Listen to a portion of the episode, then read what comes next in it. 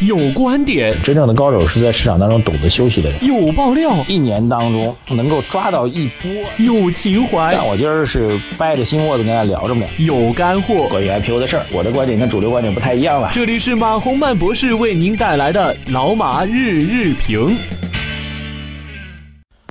啊，各位老马日评的听众朋友们，大家早上好。二零一七年的十月十二号，星期四啊。我们感谢理财魔方冠名老马日日评，下载理财魔方的 APP，专业资产配置，一键投资全球。今天聊点什么呢？呃，这两天因为整个市场资本市场啊乏善可陈啊，我们认为交易机会并不大啊。现在只是在维稳政策的引导和影响之下吧。呃，市场维持一个不涨不跌的态势啊，所以我们认为资本市场最近可关注的热点不多啊。然后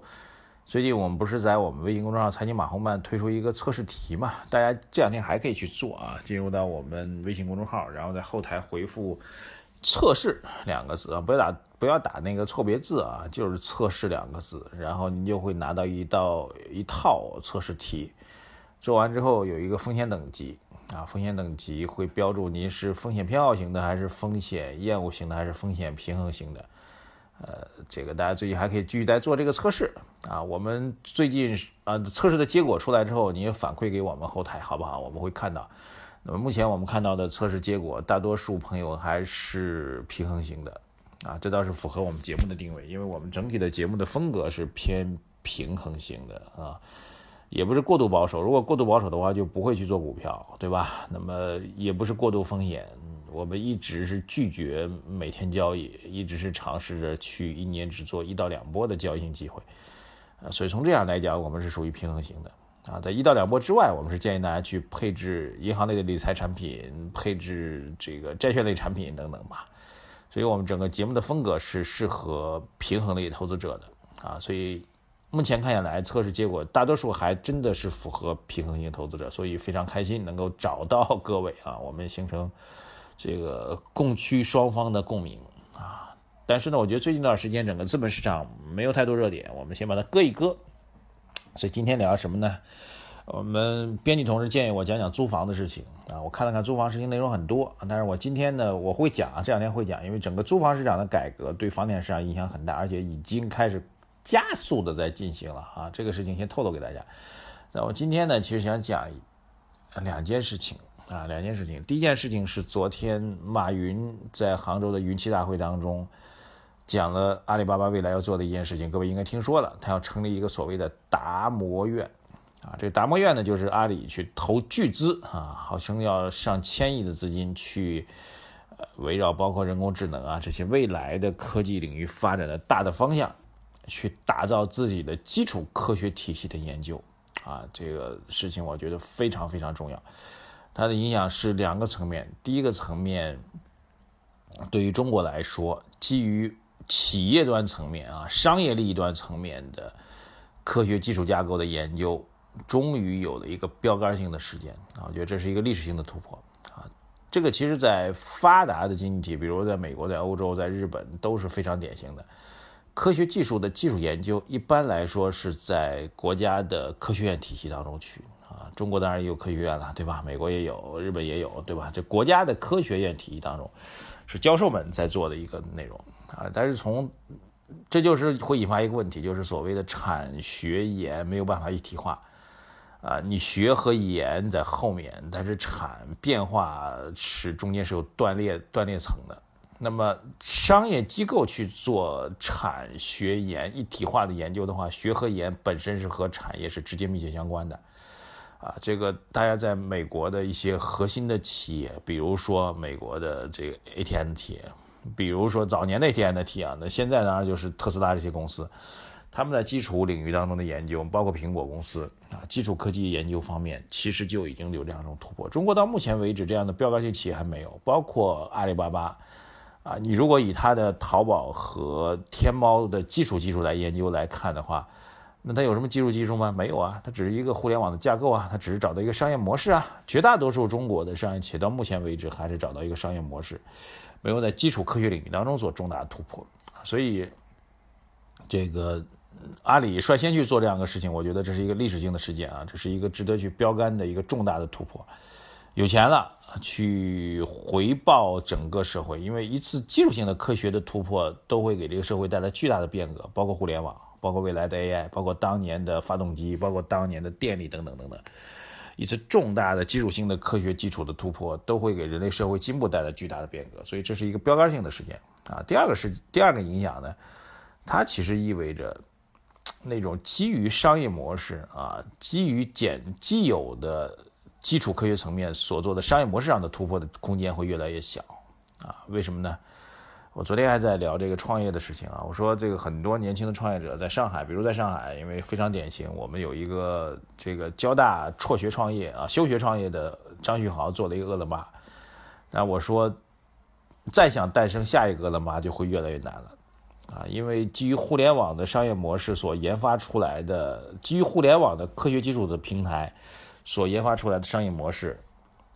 各种各样千奇百怪啊，包括我们最近这些年比较热的共享，对吧？它都是基于互联网的商业模式，当然有一些物联网的技术在里面。呃，你可以理解为大石头啊，最早做的商业模式大石头，然后后面再创业的人就会去找一些中等石头啊，中等石头在填满之后就是小石头，小石头在填满之后就找沙子。那现在很多的。在互联网平台当中去做的一些商业模式的创新，很多年轻创创业者在做创新，其实已经在做细沙子了。为什么？因为大石头、中石头、小石头已经铺满了。对，在这种情况下，其实类似于达摩院的成立，就意味着当年一个商业模式出一个基础设施出来之后，还会有不断的有中石头，类似于饿了么，它从中石头变成大石，类似于携程等等等，这都是互联网基础上诞生出来的，对不对？那如果将来产学研一体化之后，其实意味着制造出这样一个基础平台的这样一个商业机构，比如阿里，比如腾讯等等，他们留给中石头和小石头去创业创新的空间会越来越少。啊，说直白点吧，这就意味着产学研一体化会意味着商业模式的进步会加速，但是也意味着中小企业创新的空间会被压缩。就像什么呢？就像阿里所讲的，这个马云所讲的达摩院。达摩院什么意思？少林寺的达摩院，啊，这个什么七十二套官方认可的武功都在那。那除了这七十二套官方认可的功夫之外，其他的功夫都可能会被称之为邪门歪道，所以进不了正统正统啦，哈哈。这就是达摩院这件事情的积极和负面的影响。所以对中小。年轻的创业者来说，留给他们去实现自己宏大的历史性的颠覆性的梦想的空间会越来越少了，这是一个不争的事实啊！当然，还是希望大家去创业。无论如何，你即便没有办法在短期当中实现这种整体系统当中颠覆性的创新之外，你还可以做一件事情，就是创业会改变你的人生，会让你的阅历，会让你的性格，会让你的体验会有所不同吧。这是一件比较大的事情，还有一件事情，二线城市集体发力啊，合肥和武汉吧。武汉是制定了这个呃本科生、硕士生和博士生年度的毕业薪酬的毕业之后年度薪酬的指导的方案，好像四万、六万、八万啊，本科、硕士和博士。那么合肥的政策呢是落户就给直接的奖励资金啊，二线城市开始了人口抢人口的大战，那这是非常棒的一个状况。中国经济发展有一个非常重要的规律和模式啊，这但是这些年被略有淡化啊。中国经济发展的一个模式，当年地方政府因为有非常强的招商引资的政策压力，现在也有，但是压力比当年小多了，所以导致各个地方之间的竞争其实非常激烈啊。当时我们在经济学逻辑当中称之为诸侯经济，这是中国特色的一个诸侯经济。美国地方政府的之间的竞争压力远远没有中国地方政府压力那么大。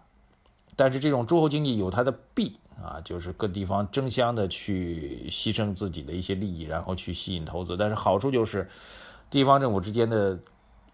竞争关系导致中国经济的快速发展，这应该是改革开放带动中国经济发展的一条潜在隐含的主线。这条主线在最近几年并不明显，因为他们都开始发展房地产了。那么合肥跟武汉这种地方政府重新竞争开启，我觉得是件非常好的事情。让地方政府的竞争从房地产的竞争，